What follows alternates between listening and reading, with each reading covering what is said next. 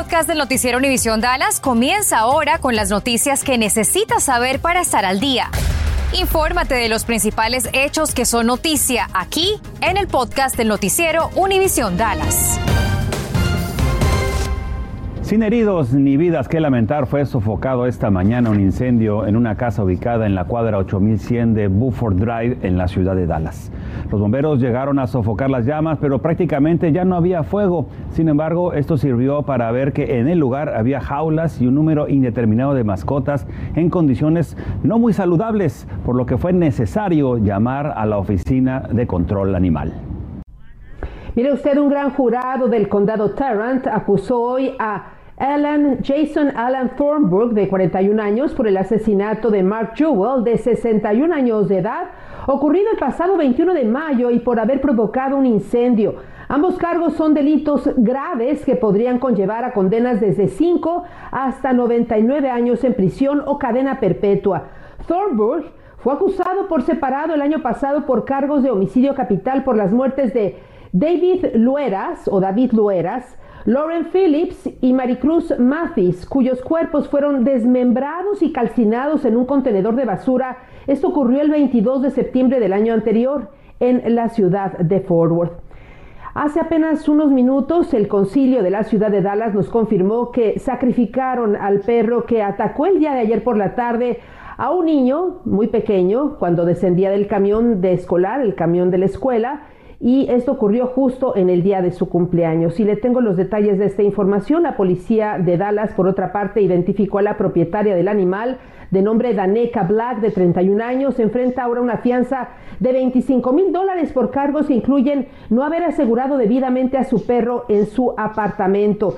Bueno, el ataque de este animal ocurrió en el 3440 de Timberland Road, justo cuando llegaba de la escuela el menor. La policía informa que el niño permanece hospitalizado en condición estable. Y por otra parte, si aún no ha realizado su declaración de impuestos, le comentamos que usted podría calificar para que voluntarios entrenados y certificados por el IRS le ayuden a presentar este trámite sin costo alguno. Cintia Cano se nos une desde Dallas y nos dice cómo hacerlo. Vamos contigo, Cintia. Ángel, las personas pueden acudir a los centros conocidos como VITA. Estos son lugares avalados por el IRS en donde voluntarios trabajan para auxiliar a las personas que califiquen. Por ejemplo, mañana se va a llevar una jornada sabatina aquí en esta iglesia Concord en el sur de Dallas, uno de los centros VITA aquí en el Metroplex. Quedan menos de dos meses para que usted someta su declaración de impuestos al Servicio de Rentas Internas. Y si necesita ayuda con el proceso y duda a dónde acudir, escuche esto. Nosotros recomendamos otra vez el IRS que dependiendo de sus ingresos hay maneras gratuitas de recibir ayuda. Platiqué con la vocera del Servicio de Rentas Internas. Me dice que el IRS cuenta con una lista de centros en todo el país que le brindan estos servicios de manera gratuita a las personas cuyos ingresos sean menos de 58 mil dólares al año. Hace 58 mil o menos, usted califica. Nada más busca el centro, haga una cita y se le prepara y tiene la confianza de que cada vez entrenó a esa entidad para que le llene su declaración. Solo es cuestión de buscar el más cercano a su casa. En el sitio de web del IRS, busque la opción de Centros Vita. Aquí lo llevará a esta nueva página en donde ingresará su código postal para que le muestre los centros más cercanos a su hogar. Fíjese muy bien en los horarios en los que operan y si se requiere cita.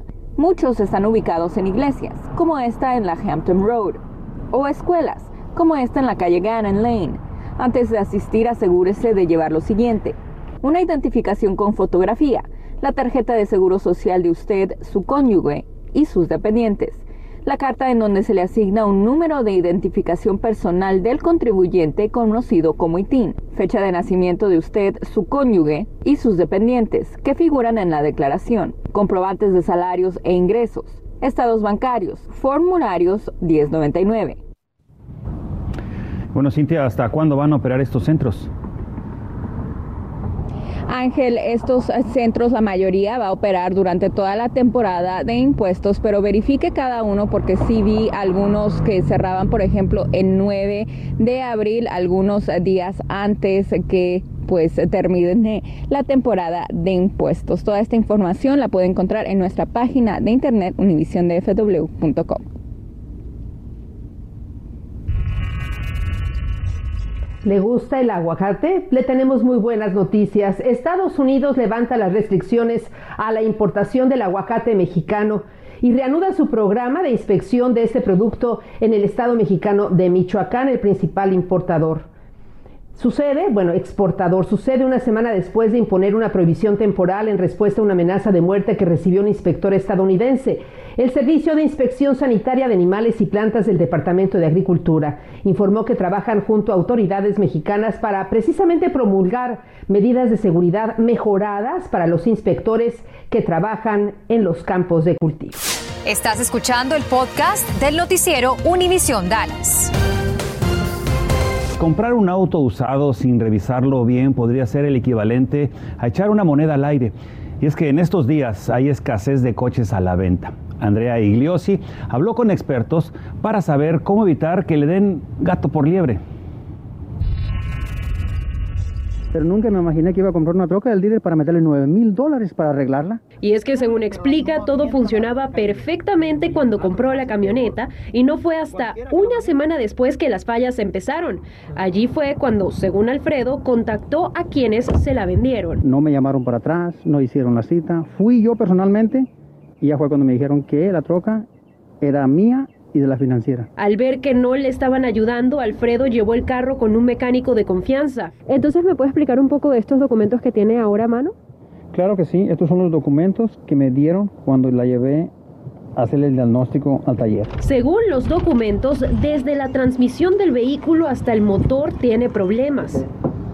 Hablé con José Morales, mecánico, quien me explicó que aunque no parezca, esto es un problema común. Lo traen para acá y yo le digo exactamente lo mismo, si el carro le conviene o no le conviene. Lo que más se recomienda es que antes de comprar un auto usado lo lleve a un mecánico de confianza para que lo verifiquen. Pero sí, hay varias cosas que usted puede tener en mente.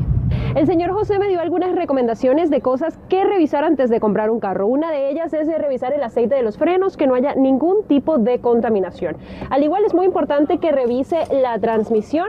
Esta debe estar de un color rojo cherry como el que pueden ver en mi mano. Al igual revise el motor y también puede revisar el anticongelante Ve, no tiene ningún tipo de contaminación. Luego de esto puede caminar alrededor del carro y comenzar a darle pequeños golpes, esto para verificar que no haya sido pintado. Como si suena un poquito más grueso, eso quiere decir que puede que haya tenido una capa de pintura sobre la que antes había tenido.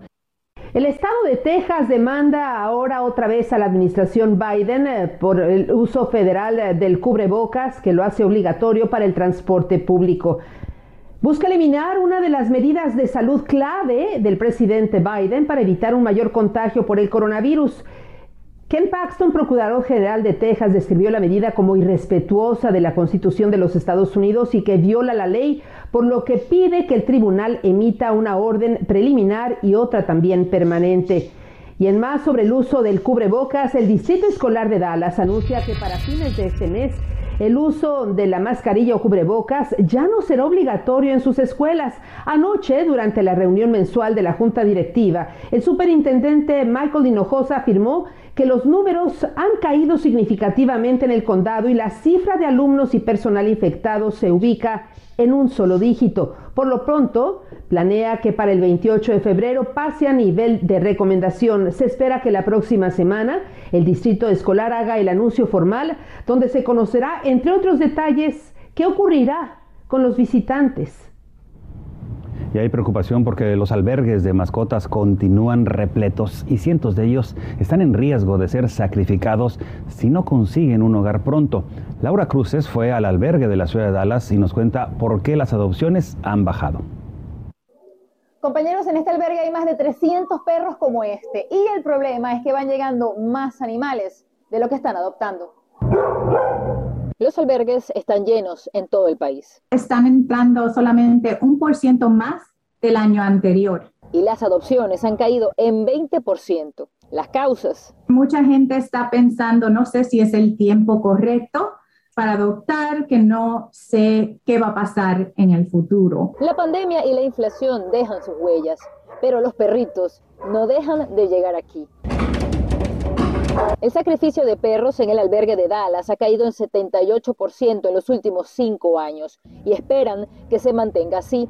Pero ahora tienen 339 perros y 16 gatos y los números cambian constantemente. Aquí la mayoría son perros grandes. Yo pienso que es mejor venir a, estos lugares a adoptar los perritos porque hay muchos, necesitan una familia y es mejor de comprar en, en los tiendas. El proceso aquí es fácil. Escoge la mascota que le guste. Puede pedir, como hizo Lorena, jugar con ella para ver cómo se llevan y ese mismo día se va a su casa. Las adopciones por el mes de febrero son gratis y los perros salen vacunados, esterilizados y con chip. Muchas veces, como latinos, no sabemos dónde está el albergue o cuáles son los recursos que tienen ahí o cómo son las mascotas. En la página web del albergue de Dallas puede ver las mascotas disponibles, pero también si no puede adoptar, necesitan muchos voluntarios que caminen a los perros o jueguen con ellos. Aunque sea, tú sabes, bien nice y, y tengan su cuartito, hay estrés en no estar en un hogar.